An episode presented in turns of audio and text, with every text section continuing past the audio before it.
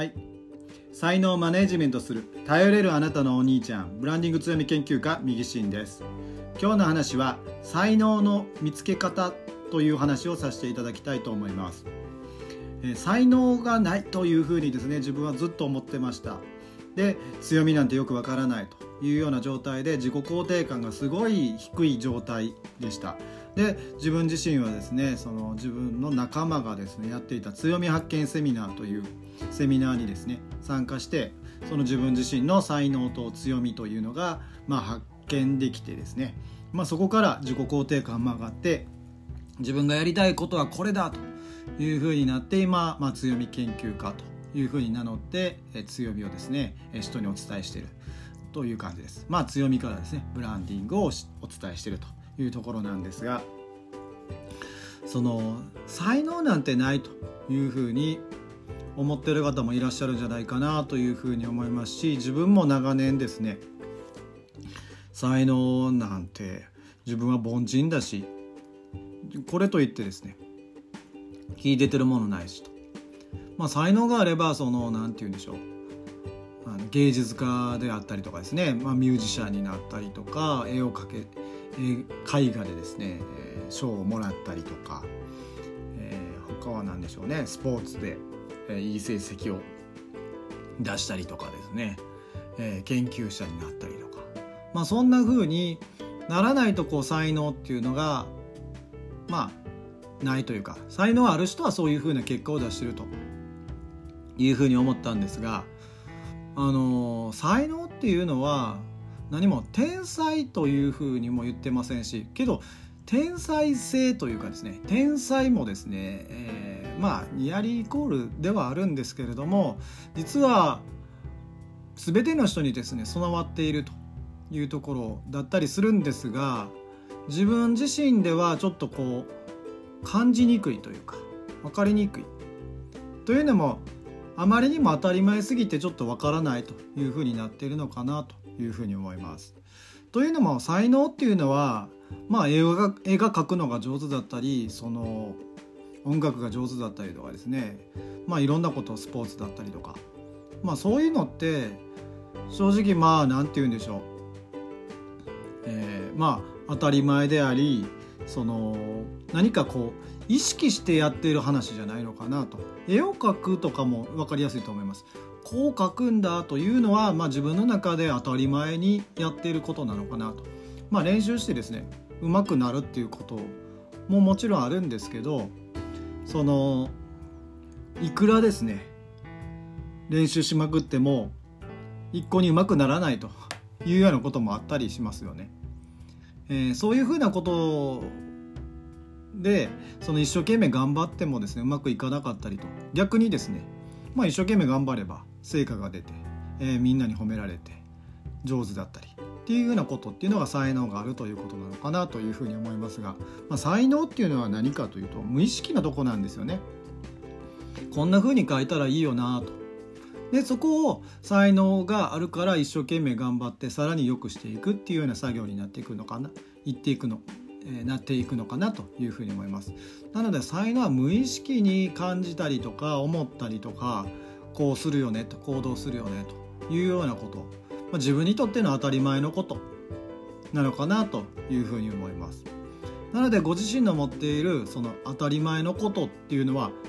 まあ字の通りというか言葉の通り当たり前なので当たり前すぎてよくわからないと。気づきにくい。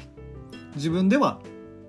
まあ普通のことだなというふうに思ってるんですが実は人から見るとすごいなとかですね。天才じゃないの？みたいなことだったりするんですが気づかないから使わないのでその道でその力を発揮するということができていなかったりとか、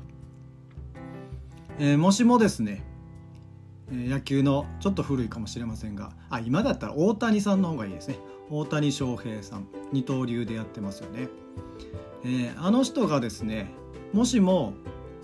えー、野球に興味を持たずですねやらず練習せずですね、えー、野球に出会わなくてですね。まあまあ多分そんなことはないんだと思いますが勉強の道で頑張ろうというふうにやっていればまあもしかしたらそこそこ成果は出るかもしれませんが今のようなあれだけの成果っていうのは出てなかったかもしれない、えー、おそらくほぼあそこまでは行ってないんじゃないかなというふうに思います、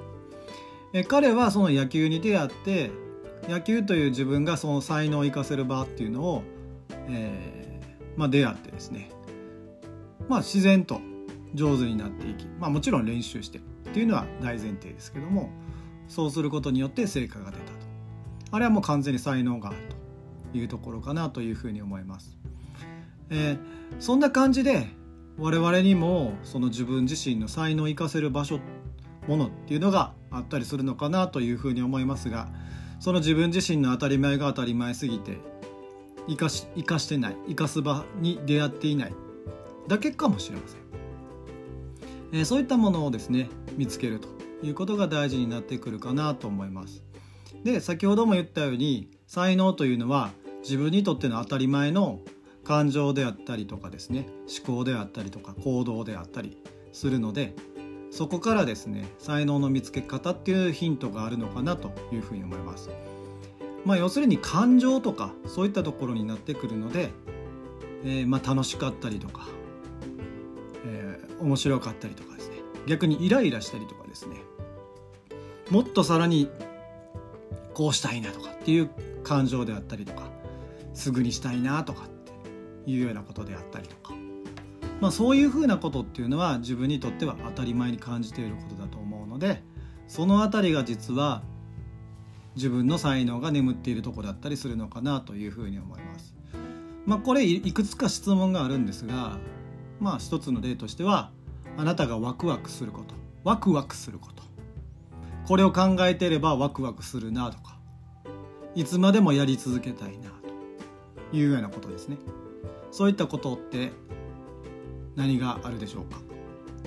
それを一度考えていただいて紐解いていくと実はそこに才能が眠ってるっていうことが分かったりするかもしれません、えー、そういったところをですね紐解く、まあ、ツールとして手段としてですねストレングスファインダーという強み発見の、えー、診断ツール。これはその人の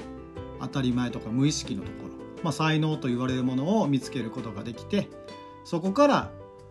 それを生かすどうやって生かしていけばいいかっていう強みを発見していくというためのツールですね。えー、というところになっていますのでご自身が自分にどういうふうな才能があって強みにしていけるかなというものが知りたくなったらですねストレングスファインダーをやってみたらいいのかなというふうに思いますし、えー、まあそこがですね、えー一番早いといえば早いのかなと思うんです思うんですが先ほどのようなワクワクすることとかですね感情が動くような瞬間っていうものを深掘りしていっていただければ自分自身の才能っていうものが見つけられるのかなというふうに思います。ということで、えー、本日はですね才能の見つけ方というお話をさせていただきました。是非ですねご自身の才能を見つけていただければいいのかなとでそれを発揮してですね強みとして、えー、まあ、使っていただいてですねより良い自分らしく楽しい人生にしていただければなというふうに思います。